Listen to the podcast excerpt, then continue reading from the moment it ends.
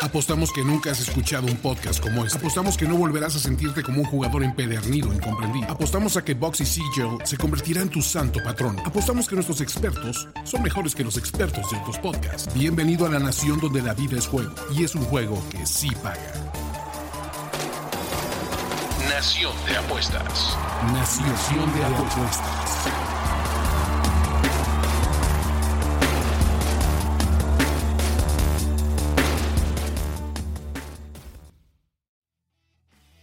Queridos compatriotas, si ustedes son fans de las estadísticas, las tendencias, los números y sobre todo de las apuestas deportivas, esta es su casa. Bienvenidos a Nación de Apuestas, el podcast.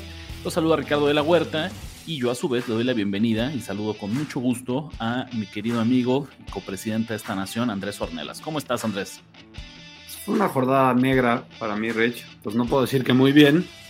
Eh, mi equipo perdió, nos fuimos mal en el concurso, yo en mis picks personales me fui mal. Así hay semanas, entonces toca ponerse duro, ponerse fuerte, aguantar el madrazo y seguir, ¿no?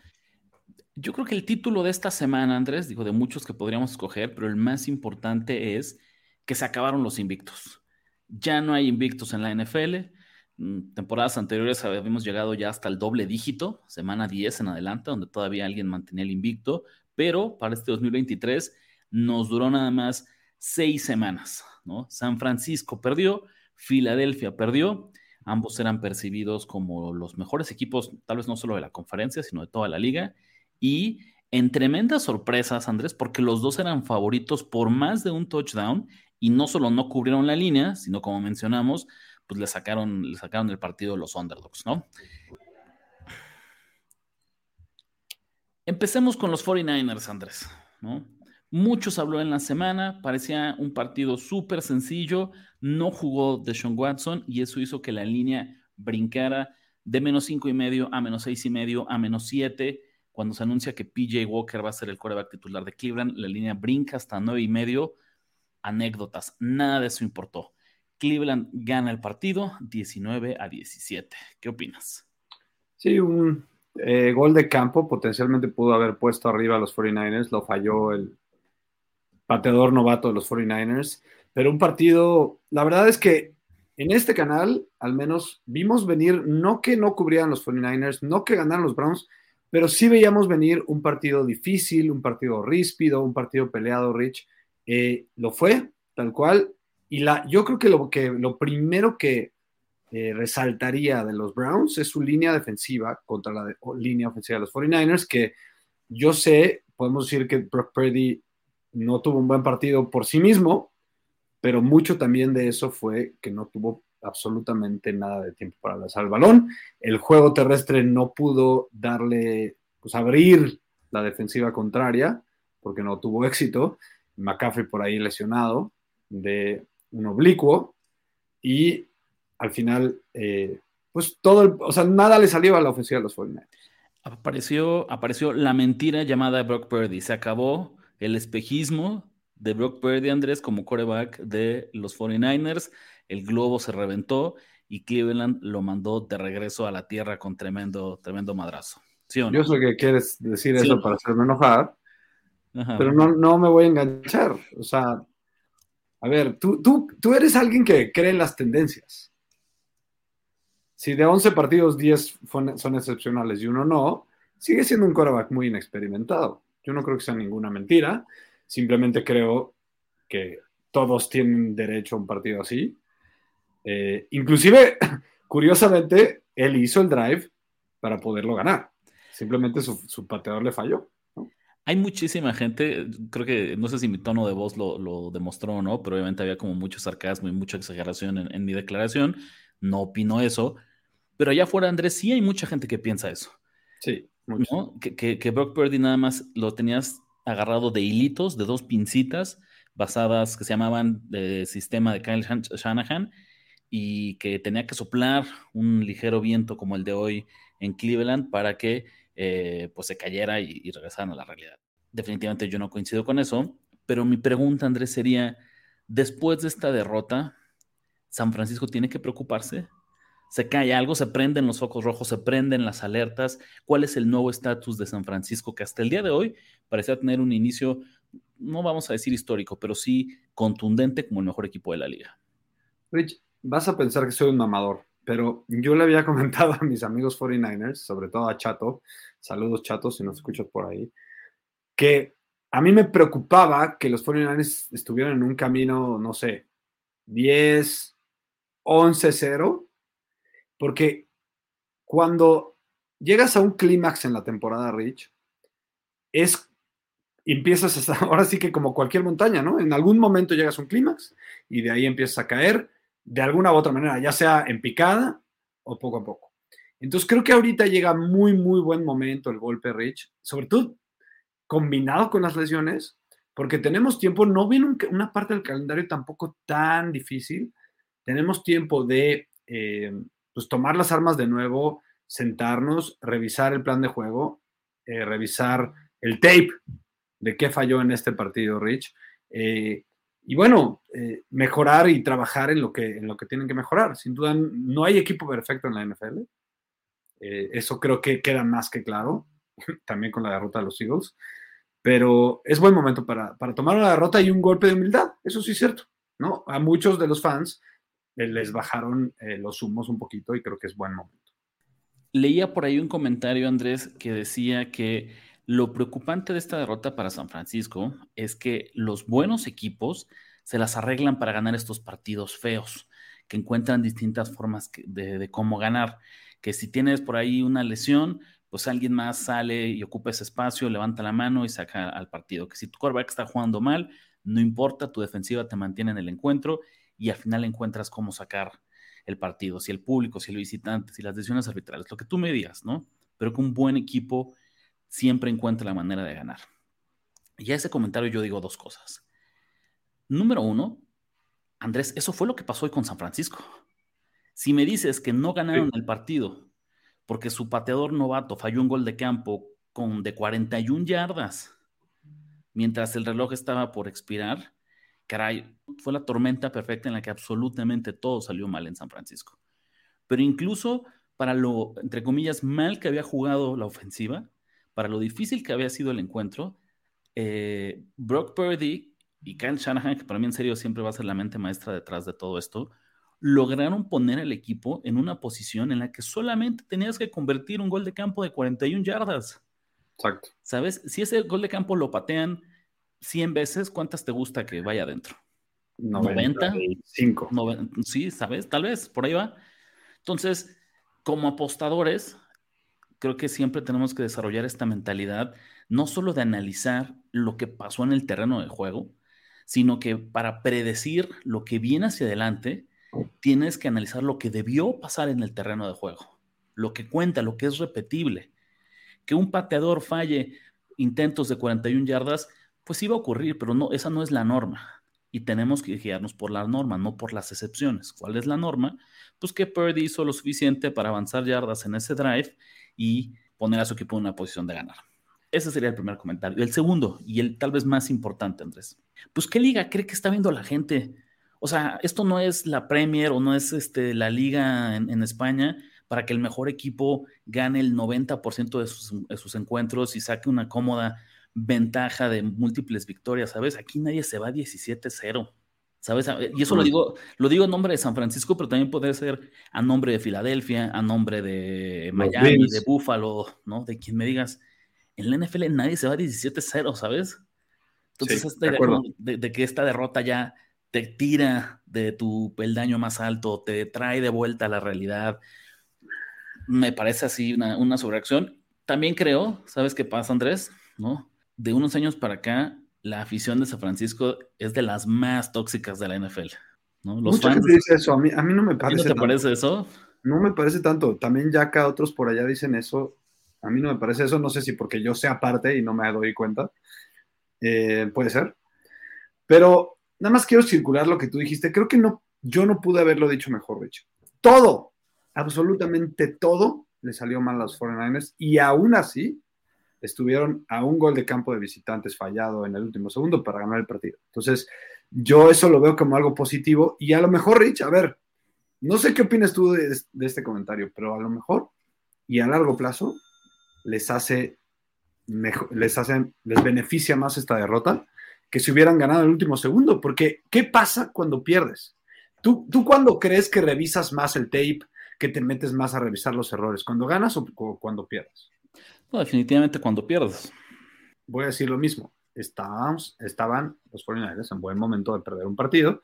Se vienen los Vikings de visita, que creo que es un partido ganable. Los Bengals, que si acaso es, es complicado, en casa, cual es mucha ventaja. Y luego descansan, muy buen descanso para, para el tema de las lesiones. Y luego en Jacksonville contra Buccaneers y en, en Seattle. No digo que sea el calendario más fácil, pero creo que es un calendario que puedes navegar, sobre todo con el Valle en medio rich, para seguir ganando partidos. La pregunta del millón, Andrés. San Francisco sigue siendo el mejor equipo, vamos a decir al menos de la conferencia nacional. Separemos la liga en dos. ¿Sigue siendo el mejor equipo de la conferencia nacional después de esta derrota? Mira, yo nunca pensé que era el mejor equipo, ni de la NFL ni de la conferencia nacional. Yo seguía diciendo que eran los Eagles, porque a mí lo que me asusta de los Eagles es que jugando al 70, 75, 80% de su potencial, están ganando juegos. No, no es el caso esta semana. Pero yo por eso decía que los Eagles eran el mejor equipo. Yo creo que hombre por hombre, por una pizca, creo que los Eagles son un poquito más talentosos que los 49ers. Porque además creo que Jalen Hurts es mejor que Brock Purdy. Entonces eso separa mucho la distancia entre ambos equipos. Esa creo que es la transición perfecta para hablar del partido de Filadelfia, que también perdió el invicto. O sea, estos equipos, caray, entre San Francisco y Filadelfia, hasta cuando pierden se ponen de acuerdo. Y esa diferencia entre el 1 y el, el 1A y el 1B, ¿no? Si el que te guste más, ni siquiera ahorita la podemos este, separar, ¿sabes? Hubiera ganado Filadelfia después de la derrota de San Francisco, entonces al menos por una semana tendríamos un poquito más de, de, de, de unanimidad, de decir, ok, Filadelfia es mejor hubiera entrado ese gol de campo de Jake Moody en la mañana en San Francisco y pierde Filadelfia, misma historia. Al menos habría un poquito más de separación y diríamos, en un corte de caja después de seis semanas, San Francisco es ligeramente mejor. Pero no, nos la ponen igual de difícil, porque entonces los dos pierden y, se sigue manteniendo mínima esa distancia, esa distancia entre ambos. Filadelfia, Andrés, 20-14 frente a los Jets, primera vez en la historia de la franquicia que pierde frente a Nueva York dato histórico, tampoco es que sea muy, muy relevante. Lo preocupante para mí, Andrés, es que los Eagles tenían este partido, este partido en la Muchas bolsa. veces. Si me hubieras dicho, Ricardo, imagina cuál es el escenario más probable para que Nueva York le saque el partido a Filadelfia. Nunca hubiera sido con un regreso de Zach Wilson, nunca hubiera sido con un comeback en la segunda mitad. Hubiera sido con un encuentro que desde el inicio estaba muy cerrado, gol de campo por aquí, gol de campo por allá, entrega de balón. Te la pongo así, Andrés. El primer momento en el que los Jets estuvieron arriba en el marcador fue faltando 1.46 en el último cuarto. O sea, por tres cuartos y 13 minutos, Filadelfia siempre estuvo arriba en el marcador y aún así se las arregló para perder frente a este equipo de los Jets. Lo dices bien. Dejaron vivir los Eagles a los Jets. Ese fue el problema si acaso es cierto lo que dice toda la gente, que la defensa de los Jets es algo de cuidado, es totalmente cierto. Rich, no estaban con su mejor jugador en la cancha, el señor Sauce Gardner. Eh, eh, lograron hacer que el señor Jalen Hurts cometiera errores críticos en momentos importantes del partido. Pero lo dijiste, lo, pudieron haberlos matado cuatro veces diferentes en este partido, los, los Eagles a los Jets. La verdad es que hay que aplaudirle el esfuerzo a estos Jets que nunca se rinden y creo que es algo, eh, siempre yo tengo la, la, idea, Rich, de que los head coaches le transmiten su personalidad a sus equipos. No sé si estás de acuerdo conmigo, ¿no? A ver, los 49ers son este equipo progresista, eh, creativo, abierto, eh, también físico, ¿no? Y duro, como es Shanahan. Los Eagles, pues podría decir también, ¿no? Muy analítico, eh, vivo, que aprovecha las oportunidades, explosivo. Y el caso de los, Jets, yo creo que se asemeja muy bien la personalidad de Robert Sala a lo que hacen los Jets. Es, son, no se rinden nunca, motivados, eh, luchones, y así fue como ganar este partido. Nunca dejaron ir eh, pues la, ventaja por mucho, ¿no? Entonces, nada más déjame cerrar esto. Creo también, y aplaudo mucho el trabajo del coordinador ofensivo de los Jets, que está logrando que el señor Zach Wilson no, en general, no cometa errores muy graves. ¿Cómo lo está haciendo? A ver, ya sabemos que Zach Wilson tiene muy buenos pies. Pues vamos a darle movilidad, vamos a hacer bootlegs, vamos a mover la bolsa, ¿no? Vamos a hacer mucho play action. Número dos, eh, lecturas fáciles. Rich, no más de tres. Dos lecturas. Una, dos, suéltala. Una, dos o al corredor. Rápido, fácil. Y eso le está facilitando la vida al señor Zach Wilson y está haciendo también que las, que las series ofensivas duren mucho y la defensiva esté descansada. Empecemos, empecemos del lado de, Filadelfia. Decíamos cómo hasta esta semana Filadelfia, sin jugar al 100%, había logrado encontrar distintas fórmulas para salir con la victoria. Esta hipotética teoría de lo que tienen que hacer los equipos grandes pero se había complicado además, y lo decimos, no había jugado al máximo de sus capacidades, había, había jugado con su comida, ¿no? Estaba ahí moviendo con en el plato eh, las verduras que no le gustaron antes de, antes de terminárselas. Porque, a ver, nada más te tengo el recuento, sufrieron contra los Patriotas en la semana 1.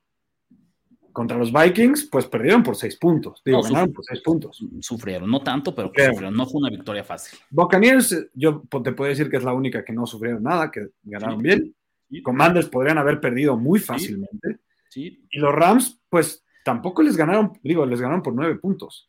Estamos hablando de que metieron 25, 34, 25, 34 y 23 puntos y ahorita metieron 14. Te habla mucho del tema. Y entonces, Andrés, ese es mi punto. No debería sorprendernos que básicamente si sigues jugando con fuego, pues tarde o temprano te vas a quemar. Y eso es lo que pasó con Filadelfia. ¿no? La pregunta, y esa es la, que a mí me parece muy interesante a futuro, el campamento está dividido en dos grupos.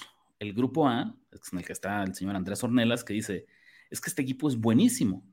Y lo que es espectacular y por lo que lo tenemos calificado tan alto, es que a pesar de que no está jugando bien, no está siendo dominante, sigue ganando y el potencial de lo que va a ocurrir si un día juega bien, los tiene, los catapulta a ser el mejor de la NFL y lo puedo creer. Eso es lo más curioso. ¿no? Yo no coincido, pero entiendo de dónde viene y lo acepto como una posibilidad real.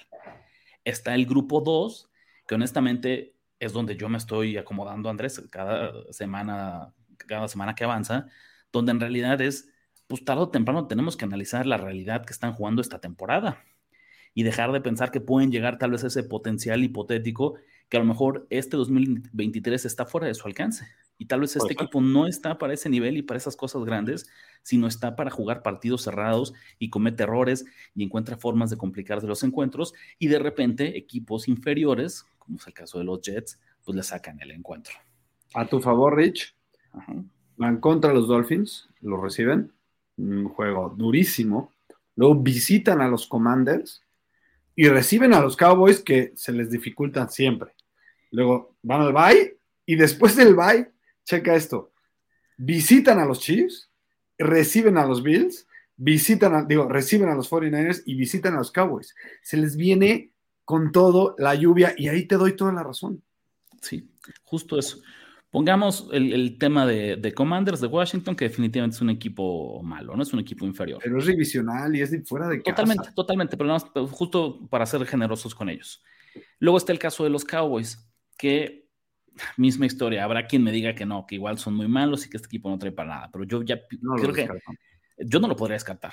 Ya sería al menos un equipo, no, no, es una victoria automática, no es un, un, flan el que van a tener ahí. Pero otra vez, si ustedes son anti-Dallas, anti-Cowboys, ok. Entonces tiene por ahí dos rivales, entre comillas, a modo Filadelfia en las siguientes siete semanas. De ahí en fuera, cinco de sus siguientes siete oponentes son los Dolphins, los Chiefs, los Bills, los 49ers. Andrés, todos ellos están en todas las conversaciones de potenciales equipos que llegan al Super Bowl. Totalmente. En la burbuja, le decimos. Exacto. Entonces, esa va a ser la bronca con Filadelfia. Si Filadelfia, si el campamento A, en el que estaba Andrés Ornelas, va a tener la razón, este es el momento. Porque si este equipo resulta que no eleva su nivel de juego, no está para ganarle a ninguno de estos cuatro equipos. Y me, convence mucho lo que tú dices, ¿eh? Puede ser que esté con medio pie de, tu, en tu campo. O sea, lo que digo es, si los Eagles, que otra vez al día de hoy vamos a ser generosos y vamos a seguir diciendo, si quieres por poquito, así por décimas, centésimas, lo vamos a poner como el número uno en los Power Rankings de la Nación de Apuestas. Ok, puedo, puedo entretener esa idea, puedo estar en paz, puedo ir a dormir tranquilo con esa decisión. Pero la realidad, Andrés, es que si este equipo no eleva su, su, o sea, con el mismo nivel de juego que nos ha mostrado en nuestras primeras seis semanas, no tengo duda que no le gana a Miami, no le gana a Kansas City, no le gana a Buffalo y no le gana a San Francisco. Y entonces, Andrés. claridad saliendo de, esa racha. De esa racha. ¿Y sabes cuál puede ser la bronca de estos Eagles? Que entonces, en vez de tener esta conversación de, hoy estamos discutiendo entre si eso no es el mejor equipo de la NFL, Andrés, si pierden esos cuatro y por ahí ponle que pierdan el de Dallas, o uno de los dos que tienen con, con Dallas, pues ya más bien hasta los playoffs lucen complicados ya no son una garantía para Filadelfia. Pues sí. Sobre todo si esta racha lo traducen en que no sean ni siquiera el número uno o dos, que estén por ahí los Lions colados o no sé quién, Alguna sorpresa. Vamos rapidísimo a una pausa, Andrés. Este capítulo de Nación de Apuestas está patrocinado por Bedway MX. Regístrate en Bedway y aprovecha que tu primera apuesta no tiene riesgo. Si la ganas, el dinero es tuyo. Si la pierdes, no te preocupes. Bedway te reembolsa la cantidad para que lo intentes de nuevo. ¿Qué esperas? Únete a Bedway y empieza a ganar con la nación de apuestas. ¿Sabes quién sí le sacó ventaja, sí le sacó provecho justo a estas derrotas de San Francisco y Filadelfia? Los Detroit Lions, Andrés, que no voltees a ver, pero tienen el mismo récord que 49ers y que, y que Eagles. Es muy pronto en la temporada para empezar a revisar criterios de desempate, pero es una realidad que eh, Detroit Andrés sabíamos que iban a ser competitivos, sabíamos que iban a tener una buena ofensiva, sabíamos que iban a ser un equipo que iba a jugar de tú a tú con cualquiera. Y aún así, creo que están superando las expectativas y así en, un, en una mención honorífica, merecen estar en la conversación de el mejor equipo de la conferencia nacional. Totalmente, Rich. La verdad es que me sorprende, me sorprende. No me esperaba que fueran así de dominantes, porque a diferencia de los Eagles, por ejemplo, a lo mejor está más liviano su, calendario, pero ellos sí han aplastado a sus rivales, aplastaron por completo a los Panthers, aplastaron por completo hoy a los Buccaneers, que además era un equipo respondor, los Buccaneers, eh, de media tabla y un pasito hacia arriba de la media tabla, tabla Rich. Baker Mayfield ni siquiera jugó mal y aún así no hubo competencia contra los Lions. Son muy versátiles en sus armas ofensivas. No hay una a la que le puedas quitar del esquema y, serán una ofensiva diferente. Aunque la defensiva no es potencia, creo que es oportunista, Rich, y tienen muy buen pass rush. Y en la NFL puedes vivir con eso si tienes una muy buena ofensiva. Entonces, eh, Goff pues hablando de que por ahí metíamos a Purdy, obviamente ya no, en la conversión de MVP, pues Goff se está ganando. Al menos meterlo en la conversación. La verdad es que qué buena temporada está teniendo hasta ahorita.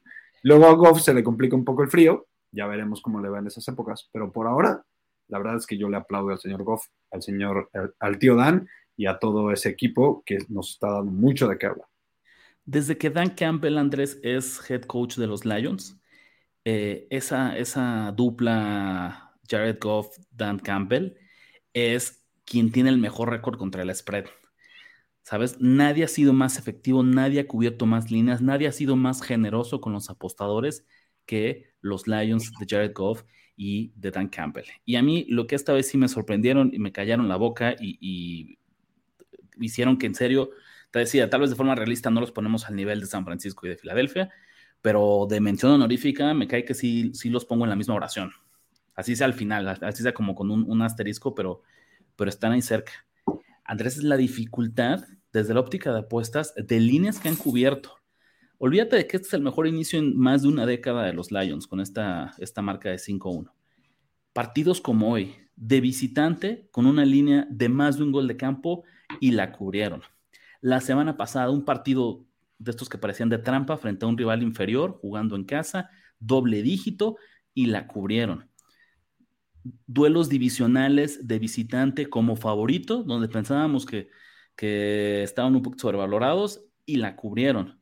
¿Sabes? Verdaderamente este equipo ha, ha desafiado a todas las, las posiciones difíciles no han sido victorias circunstanciales. Les han puesto líneas bien difíciles y todas las han sacado y han aprobado el examen con creces, con excelente, con dieces de calificación. Además, Rich, eh, yo creo que lo que nos comunica el hecho de que hayan cubierto tantas líneas y que hayan tanto, dado tanto dinero es que en general por el mercado siguen siendo un poquito subvalorados. Sí, eso es una realidad. se dice que cubren tantas líneas, porque el mercado no le está dando el, valor que merece, no le está poniendo las líneas que debería tener. Y bueno, nosotros creo que hasta ahorita, nosotros no estábamos en contra de ellos, hasta ahorita empezamos a pensar que los están sobrevalorando, pero a lo mejor estábamos mal.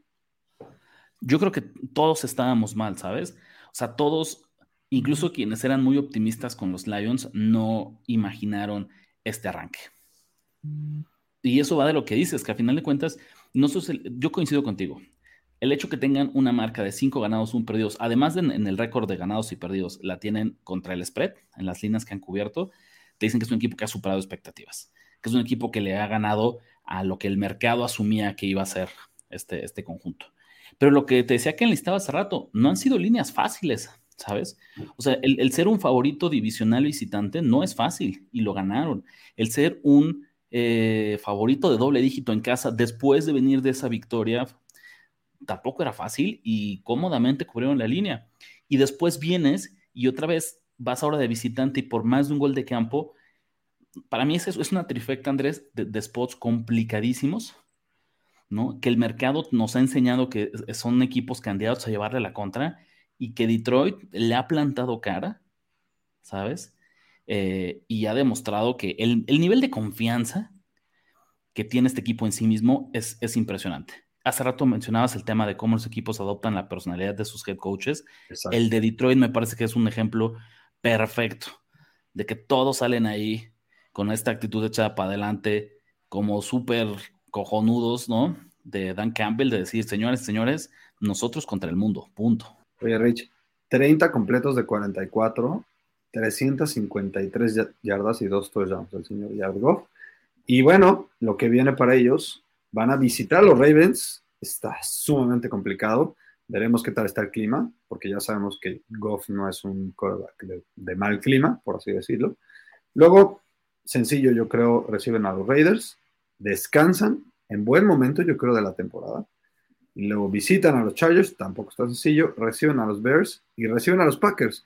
Es un calendario que si acaso tiene ahí un par de piedritas, Rich, es bastante asequible para pensar que puedan ir, pues, ¿qué será? 7-2, 8-1, 6-3 en el peor de los casos. Sí, no, no, no. Y, mira, Andrés, mi pregunta sería esta, ¿no? Si todavía ponemos un poquito arriba a San Francisco y a Filadelfia, está genial.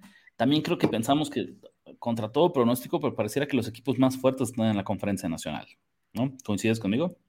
Totalmente. Y entonces, si Detroit es el tercer mejor equipo de la conferencia nacional, pues solo me parece justo compararlo más o menos con los mejores equipos de la conferencia americana. Y estoy revisando el resto de su calendario y no está complicado, no está complicado de verdad. Después de estos Packers que les decía, reciben a los, digo, visitan a los Saints, visitan a los Bears, Reciben a los Broncos seguramente más tanqueados que nada.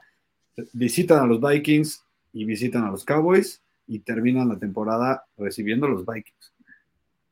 Faltan, faltan muchos partidos, pero definitivamente en el papel luce al menos un calendario mucho más fácil de lo que veíamos para San Francisco y para, y para Filadelfia. Y que si Detroit sigue jugando de esta manera, pues créanme que le va a sacar provecho. Y ya no solo estaremos hablando de si van a calificar a playoffs, sino de que podrían hasta estar peleando por el primer lugar de la conferencia. Del lado de la conferencia americana, Andrés, dos victorias de, equipos contendientes. Los Dolphins se impusieron 42 a 21 a Carolina, un rival fácil, en realidad nunca estuvo en duda la victoria. empezaron perdiendo 14-0, pero creo que era buen momento para haberle apostado a los Dolphins. Pero incluso fue un 14-0. No, yo creo que no alcanzó a prenderse los focos rojos, ¿sabes? Porque fue. No, para nada, pero yo por tonto no fui corriendo a apostarle a los, a los Dolphins. Eh, lo pensé y se me fue el avión y no lo hice, pero de verdad es que sí lo tenía en mente. ¿Tú no? No, la verdad es que no, porque yo dije, ok, vamos a ver, esto suena interesante, se va a complicar, se veía muy bien Bryce Young y compañía.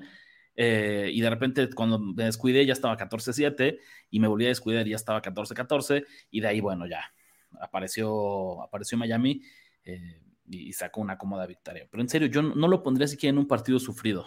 No. ¿no? ¿Sabes? Y del otro lado, Andrés, en el partido de Londres, los Ravens vencieron 24 a 16 a Tennessee. Ambos equipos ganaron, ambos equipos cubrieron su línea. Mm. Los agrupo porque si ya platicamos un poquito de quién está ahorita en la cima de la conferencia eh, nacional, me gustaría preguntarte y un poquito comparándolos de estos dos equipos que son líderes divisionales, que por ahí estamos dejando fuera a Buffalo, que está pendiente su, su encuentro de, de, Sunday Night Football, pero que deberían ganarlo frente a los Giants. ¿Quién, quién te está llenando el ojo, Andrés? ¿A quién, quién ganó puntos? ¿Quién fue el ganador de la semana en la conferencia americana? Pues veremos qué pasa con los Bills. Eh, sin duda, los Jets pueden dar un, uno o dos pasos para adelante. No estoy poniendo en élite, pero pues dan de qué hablar estos Jets. Y los Dolphins, eh, a ver, creo que, creo que empiezo a confiar mucho más en ellos que en los Ravens, porque los Ravens sufrieron de más este partido otra vez. Yo sé y tú me vas a decir que la especialidad del señor Bravel es eso, ¿no? Es cuando son underdog, yo peleo el partido hasta el último segundo y muchas veces tuvo chances de empatarlo, de, de, tener este partido más peleado. Y bueno, lo que tenemos que aplaudir a los Ravens es que, como tú dices, como buen equipo encontraron la manera de ganar y de cubrir. Pero no los vi con una victoria tan contundente contra un equipo que realmente, por mejor cocheado que esté, su talento es pues, abajo del promedio Rich. Y ellos eh, fueron los que llegaron primero a Londres, ellos fueron los que, los que realmente deberían de haber ganado más fácil este partido. Y yo creo que les costó más trabajo de lo que pensábamos. Eh, o de lo que les debería de haber costado, por así decirlo. Y en cambio los Dolphins, tú lo dijiste al revés. Ellos empezaron perdiendo 0-14 y en vez de volverse locos, en vez de cambiar su, su, su, plan de juego, su estilo de juego, en vez de eh, no sé, empezar a hacer cosas que no hacen normalmente. Ellos simplemente se mantuvieron eh, en lo que saben hacer, siguieron, siguieron eh, respetaron el esquema de juego, el plan de juego, y con eso les bastó para ganarlo muy cómodamente. Es, es un momento curioso para analizar la conferencia americana porque estamos como en un espacio de sándwich. Los Chiefs jugaron desde el jueves, entonces pareciera muy lejano, ¿no? Aunque ganaron y cumplen. Y luego lo que decíamos en el domingo, mientras Andrés y yo platicamos, todavía no conocemos el resultado de los Bills. Estamos asumiendo que van a ganar, pero solo nos queda concentrarnos en lo que quedó en medio, que en este caso, pues creo que sí serían Dolphins, Dolphins y Ravens. Mi... Yo tengo dudas de Miami, Andrés. Y te voy a decir por qué. Semana que pasa, me confirmo, me digo a mí mismo que le surge que regrese eh, que regrese Jalen Ramsey. Porque su defensiva es malísima, Andrés.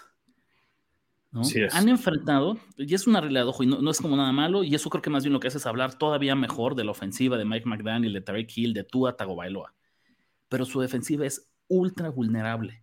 Y momentos como el de hoy, que arrancas 14-0 frente a Carolina, si arrancas 14-0 frente a Buffalo, o frente a Kansas City, o frente a San Francisco, ya no te repones. ¿sabes? El hecho que Miami logre, logre ganar, logre, sobreponerse de un inicio tan flojo del lado defensivo del balón es porque el rival era inferior y entonces siempre la, puerta iba a estar abierta. Si nos pues Le pasó algo parecido contra los Bills, ¿no? De hecho. Y es que justo era mi punto.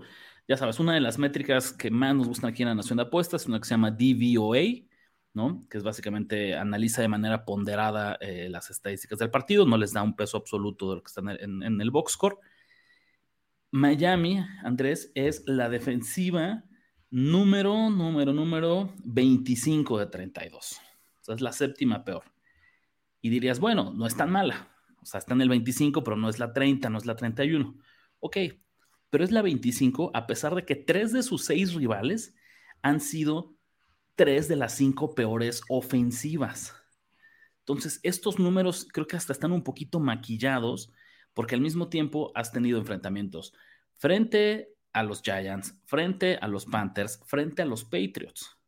Entonces, la mitad de tus rivales son terribles a la ofensiva y aún así estás calificado como la ofensiva, la, la unidad número 25 de 32, me parece muy preocupante cuando juegues eh, contra ofensivas de veras. Y sabes cuándo lo vimos en el partido frente a Búfalo. Entonces, ¿qué es lo que me hace preguntarme esto? Tengo el ligero presentimiento, Andrés, que Miami se parece un poquito más a lo que vimos frente a Bills que a lo que vemos cuando estos encuentros donde apalean a rivales inferiores. Me urge ver de nuevo a los Dolphins meter a un rival de calidad para tener un termómetro más justo. Porque ahorita, con lo que tengo hasta el momento, empieza a tomar más peso el encuentro contra Buffalo. Afortunadamente, no tendremos que esperar mucho tiempo porque la próxima semana se van a ver las caras con Filadelfia eh, y eso va a ser una señal más grande de si esta defensiva en serio es la coladera que parece o si en realidad es este tipo de unidad que se dobla pero no se rompe. Fíjate que se me hace curioso porque PFF los tiene como la quinta mejor defensiva. Creo que está un poco mal en eso porque, bueno, ya saben que las calificaciones de PFF, a diferencia del ahí, pues son, tienen más eh, cosas subjetivas, tienen más elementos. Quinta mejor defensiva los ponen. Sí, en overall. Eh, se me hace muy curioso porque si, te metes a ver puntos recibidos, Rich, son la séptima peor. Olvídate, olvídate de estadísticas, olvídate de DVOA, olvídate de calificaciones subjetivas con algunos elementos objetivos de PFF. Son la séptima defensiva que más puntos ha recibido. Y tú lo dijiste, no es como que sea fuera del Bills, no es como que se ha enfrentado a los equipos más peligrosos de la NFL. Mira, para buscando el desempate, me puse a buscar yo la de yardas por jugada, que es como la otra trifecta que nos gusta de estadísticas avanzadas. Ahí los Dolphins son número 18. Están abajito del promedio. Sí, creo que esa es la más correcta de las tres, ¿no? estamos viendo. Pero creo que igual nuestro argumento es muy válido, ¿no? Si Miami decimos que es la defensiva, que es una defensiva ligeramente bajo el promedio, a pesar de que ha jugado contra ofensivas malísimas, cuando lo pongas en contexto y en perspectiva de, equipos que han tenido eh, duelos más difíciles, pues tienes que restarle puntos, ¿sabes? Porque eventualmente, ¿no? conforme se vaya complicando el calendario, pues va a tener mejores ofensivas. No se va a poder el, lujo, no se va a dar el lujo de jugar todas las semanas frente a Giants, frente a Panthers, frente a Broncos. Y tú lo dices bien, ¿eh? Van, eh, visitan a los Eagles, luego podemos ya darles otro partido en muchos puntos en contra contra los Patriots, pero luego visitan a los Chiefs, descansan, reciben a los Raiders y visitan a los Jets. Por antes ahí. De antes de entrar a diciembre. Antes, antes de entrar a diciembre. Entonces ahí está. Y del otro lado, Andrés, para mí, Baltimore es otro de estos equipos que califican como, a pesar de no estar jugando, están, están ganando sin convencer, sin gustar. Sí sin demostrar el máximo de sus capacidades. Eh, pero pues mira, son líderes divisionales, 4-2, tal vez un peldaño abajito de los demás equipos que platicábamos de la conferencia americana, tal vez los podemos poner abajito de Chiefs, de Dolphins, de Bills, pero no es un equipo fácil. ¿no? La mal jugando bien, yo creo, eso, eso yo rescataría. Comete errores un poco tontos, pero si sacas el 90% de su tape, creo que está teniendo buenos partidos. Eh, y curioso, Rich, porque te acuerdas cómo hicimos tanto, tanta faramaya de, cómo iban a cambiar el esquema y de cómo iban a enfocarse más en lanzar el balón y no tanto en que corriera. Pues este partido corrió 13 veces para 62 yardas. Entonces sí, sí, sí, sí definitivamente mono, aunque ¿cómo es? ¿Cómo es el dicho? Aunque, aunque, aunque la mono al mono lo visto se queda, mono se queda, ¿no? Andar así podríamos hablar ahorita de los de los Ravens. Em, pues sí, ahí está. ¿no? Es un poquito más cerrado, pero más o menos ese es el estatus de los mejores equipos de la conferencia americana. Cerraría Andrés, ya hablamos de ellos, pero no es de esta óptica. Mención honorífica para los Jets. Si yo les hubiera dicho que después de la lesión de Aaron Rodgers en el primer partido de la temporada, este equipo iba a estar 3-3 con Zach Wilson como coreback titular, yo creo que cualquier fan de los Jets me lo hubiera firmado. Ah, claro. Si en el momento que cae Rodgers, ¿no? Y te dices, oye, no van a contratar a nadie más, Zach Wilson va a ser el coreback de este equipo de ahora en adelante. Y le ofrecías un 3-3, pero lo tomaba en el instante. Entonces, dentro de todo, me parece que es un inicio aceptable para Nueva York. No me atrevo a descartarlos. ¿Y sabes qué pasa con ellos, Andrés? Una vez que acaben este bloque difícil, su calendario se vuelve un flan, se facilita muchísimo. Nada más así, te voy a decir algunos de sus próximos rivales. Giants, Chargers, Raiders, Falcons, Texans, ¿no? Por ahí están entre, son algunos de sus rivales en las siguientes 7, 8 semanas. Nueva York puede tener un récord ganador. Yo creo que Nueva York, Andrés, es un equipo que va a estar peleando playoffs hasta la última semana. Que va a estar una semana arriba de 500, luego una semana en 500, luego una semana abajo de 500, luego así. Va a estar coqueteando un juego arriba, un juego abajo del, récord de 500. Totalmente sorpresivo. Eh, aplaudir de nuevo al señor Saleh. Limita, o sea, es curioso porque ganaron este partido, limitaron a los Eagles a 14 puntos, pero les permitieron 348 yardas, que no son cualquier cosa. Lo que me dice es que bend, but, not break, o sea, entre las 20 los dejaron mover el balón, pero uno, los forzaron a hacer, a cometer errores, eh, cambios de balón importantísimos en momentos súper claves del partido, y dos, cerca de las 20, ya en sus 20, no dejaron hacer nada señor Jalen Hurts y al juego terrestre. Entonces, como lo dices bien, hay que aplaudirles. Si acaso no los podemos poner, como tú bien lo dices, en, los elite, en los contendientes al Super Bowl, creo que podemos ponerlos en un equipo de playoffs. Como tú dices, se baja, se, hace más sencillo el calendario. ¿Y, qué, ¿Y tú qué le das de peso a todo este mame de que ahora Aaron Rodgers va a regresar en un par de semanas? Eh, de que se ve muy bien ahí lanzando pases. Antes sí, no, a ver, yo lo que creo es que Aaron Rodgers, una de las razones por las que... Está guardando su, su, brand, ¿no? Exacto. Sí, no, no, él, le gusta tener atención, le gusta tener las cámaras encima, ¿no? Eh, pero no, ni siquiera... Yo creo que hasta sería dañino para el equipo entretener la idea de que puede regresar pronto. Por supuesto. cuando en realidad tendrían que cerrar filas en torno a Zach Wilson, que... Y tanto mame también ha habido alrededor de que podrían llamarle a Cousins, por ejemplo, Creo que eso también le pegaría fuerte al vestidor, ¿eh? por lo decente, que no voy a decir bien, pero decente que está jugando Zach Tendría que venir una caída, Andrés, muy estrepitosa y creo que más desde una óptica de, actitud que de nivel de juego para que el vestidor deje de apoyar a Zach Wilson. Creo que ya es como una de estas parejas que pasan un momento difícil, ¿no? Pero de repente cuando brincan esa, esa prueba, ese reto, vienen épocas de, de mayor felicidad. Entonces es lo que yo pronostico para el vestidor de los Jets, al menos en las siguientes semanas. ¿Y sabes por qué? Porque lo que decíamos va de la mano con un calendario fácil. Entonces, por ahí dos, tres victorias que puedan conseguir, una mini rachita que armen y todo va a ser alegría en, en Nueva York. Está bien, bien dura esa división. Eso es lo único, ¿no? Para despedirnos, Andrés, vamos a echar un primer vistazo a las líneas de la semana 7, a ver cómo abren, cómo qué nos llama la atención, cómo, cómo pronosticamos, cómo va arrancando esta, esta semana 7. Decíamos que hay dos duelos de pronóstico reservado, que me parece que nos sirve mucho desde ahorita tener en el radar. Número uno, los Lions visitando a los Ravens. Baltimore sale como favorito por dos y medio. ¿Crees que es de nueva cuenta el mercado subestimando al equipo de Detroit? ¿O más bien es una línea cerrada que simplemente refleja que los Ravens están de locales. Ahora sí que de bote pronto yo tendría una inclinación hacia los Ravens, justo pensando que al revés, que a ver, esta línea nos está diciendo que los Ravens son qué, medio punto mejor. Yo creo que esta línea nos está diciendo que Detroit es medio punto mejor. Yo soy Andrés, ahora rapidísimo, un recuento este, histórico, así por los anales, por los pasillos de la historia de la NFL. Tradicionalmente se creía que la localía valía tres puntos. Entonces, hace 10 años. Si dos equipos neutrales jugaban en un campo, dos, si dos equipos iguales jugaban en un campo neutral, la línea era cero pick. Si uno de ellos era local, entonces esa línea se movía a tres puntos. se ha ido comprobando que se ha ido comprobando que ese número cada vez es más pequeño.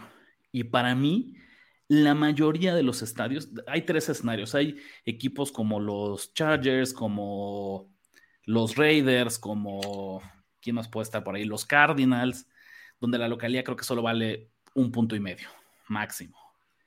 Hay equipos como los Seahawks, como los Steelers, que pueden entretener que la localidad valga dos puntos y medio, que sean de los campos como los Packers, sería otro, donde en serio los Chiefs, que sí creo que sí valen dos y medio.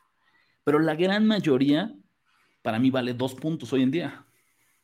Entonces, si Baltimore es favorito por dos y medio, no, tienes razón. Entonces le quitamos dos puntos. Entonces significaría que en un campo neutral los Ravens nos están diciendo que son medio punto mejor que los Lions. Y me parece una evaluación muy justa. Sí, está muy justa. Eh, está muy justa la línea. Yo no, o sea, tendría una inclinación por los Ravens porque por este tema de que creo que Goff al aire libre y si es que hay clima, si sigue el clima como está ahorita, podría tener más complicaciones para jugar bien. Porque además la, defensiva de los Ravens podría ser una de las mejores a las que se han enfrentado los Lions hasta ahorita, ¿no? Es un duelo, es un duelo muy difícil. Otra vez, salvo la semana 1 frente a, frente a Kansas City, es, un caso muy curioso porque Detroit gana la semana 1 en Kansas City, pero sin Travis Kelsey. Y, sin jugar bien. Y sin jugar bien. Y luego por ahí le saca una victoria. Eh, no, miento, pierde frente a los Seahawks en tiempo extra en la semana 2 y creo que son las únicas ofensivas respetables que ha enfrentado. No, y defensivas no ha enfrentado ni una respetable. Pues la de los Chiefs, tal vez. ¿no? Creo es la mejorcita. Es la no, creo que una no creo que haya presentado, no creo que hayan jugado contra una del calibre de la de los Ravens. Venga, pues ahí está. Yo también me inclinaría eh, inicialmente con, con Ravens, los dos y medio. Vamos a ver cómo se mueve esta línea. Y por el pópulo, por, las, por los tickets que empiezan a apoyar a los, a los Lions al 90%, que no creo, se empieza a mover hacia el 2, hacia el 1,5, yo sí, sí, me podría estar gustando. Yo, yo soy, o sea, te entiendo, pero me parece como un riesgo desigual. Si la línea se mueve a 2, a 1,5, excelente, me encantaría y podría jugar. No gano tanto respaldando a Val. Sí, sí, sí, entiendo. Creo que ahorita es buen momento para Si la línea llega a 3, es más, de hecho, no gusta vamos a ponerle pausa y tenemos que mandar esto en el grupo, eh, que, los compatriotas que están en el grupo premium de la Nación de Apuestas tengan un beneficio. Y es justo por eso, porque si se mueve a tres, ya no nos gusta. Entonces, incluso si al final resulta que no le atinamos al movimiento de la línea y esta baja a dos, a uno y medio, pues ni hablar, nos quedamos con un mal número, pero que todavía tiene valor mientras esté abajo de gol de campo. Si se mueve y Baltimore se hace más grande, ya no quiero saber de este, de este equipo. Entonces, por ahí coincidimos. Primera inclinación, semana 7 Ravens menos dos y medio. El otro partido, también dos equipos top de la liga, una línea bien cortita. Dolphins visitando a Eagles y se repite el mismo fenómeno, Andrés. Filadelfia sale como favorito por dos y medio. Y se repite el mismo fenómeno que podría ser la mejor defensiva que, a la que han enfrentado los Dolphins. Y no creo que sean la defensiva de los Dolphins, no creo que sea un obstáculo importante para la ofensiva de los, de los Eagles. Entonces yo creo que de entrada me gustan las altas. Rich, digo, con los Dolphins creo que con, los, Dolphins todos los partidos son de altas, ¿verdad? Em, te voy Pero a decir así, si me, si me das de bote pronto y una pistola en la cabeza, ¿quién le tienes que ir? Yo creo que iría por los Eagles. Yo creo que es que creo que tenemos que hacerlo. ¿Sabes? Misma historia. Mientras esté abajo de un gol de campo, la defensiva, la defensiva de Miami no, al menos no en este momento sin Ramsey, estos enfrentamientos, tiroteos del viejo oeste con, los mejores equipos de la liga. Ahora, ¿qué, ¿qué, si te digo que mejor le ponemos dos unidades al teaser de ocho y medio y ocho y medio? No, en este caso no. Detroit sí, Detroit sí me gusta para teaser de ocho y medio. los Dolphins no, porque el total es tan elevado, Andrés, que pueden pasar muchas cosas. Va a haber muchísimos puntos. ¿Cuánto es 52 y medio. Sí está elevado, pero me lo pude haber esperado más elevado. No dudo que suba, ¿eh? Mira, yo un poco lo que te quiero decir, que tal vez es el otro factor que juega, juega en contra de, de Miami. Después de dos semanas consecutivas que jugaron de locales, en la comodidad de Florida, en el ambiente controlado de domingo a las 12 del día, en el calor de septiembre, octubre, en la humedad de Florida frente a rivales malos. Ahora vas de visitante a Filadelfia en horario estelar. Entonces. Con Filadelfia viniendo de perder. Entonces, misma historia. ¿Sabes? Como que otra vez, de bote pronto, yo me voy, me inclino muchísimo con los Eagles. Tenemos todavía de aquí al martes que grabemos el video para, para estudiar y ver si alguno de estos equipos entra en nuestros cinco picks del concurso, pero también tengo una fuerte inclinación con Eagles, Andrés. Bueno, pues ahí está. Con esto nos despedimos, con esto terminamos el podcast de esta semana. Queridos compatriotas, no se olviden por favor de suscribirse, denos una calificación de cinco estrellas donde quiera que están escuchando esta emisión. Los esperamos también todas las semanas en YouTube, en redes sociales para seguir la conversación, para seguir platicando. Si todavía no están participando en el concurso de PIX de la Nación de Apuestas, ¿qué esperan? Vamos a regalar más de 50 mil pesos en premios en efectivo. Todavía pueden sumarse, premios semanales. Andrés, ¿qué más? ¿Qué más les decimos? Nuestras redes sociales, Nación Apuestas en Twitter, Instagram y Facebook. Nuestro mail, por cualquier cosa también, nacionapuestas.gmail.com. Y Ricardo es R de la Huerta 17 en Twitter. Yo soy Andrés Ornelas H en Twitter y TikTok y Andrubes en Instagram. Estamos listos para despedir. Ya escuchaste los picks que pagan en grande y engruesan tu cuenta. Ahora recomiéndanos, comenta en nuestras redes y haznos crecer como tus ganancias. Nación. Nación de apuestas. Nación de apuestas. Conducción. Ricardo de la Huerta, Ricardo de la Huerta y Andrés Ornelas. Y Andrés Ornelas. Producción y voz en off, Antonio Semperi. Antonio Semperi. Un podcast de finísimos.com.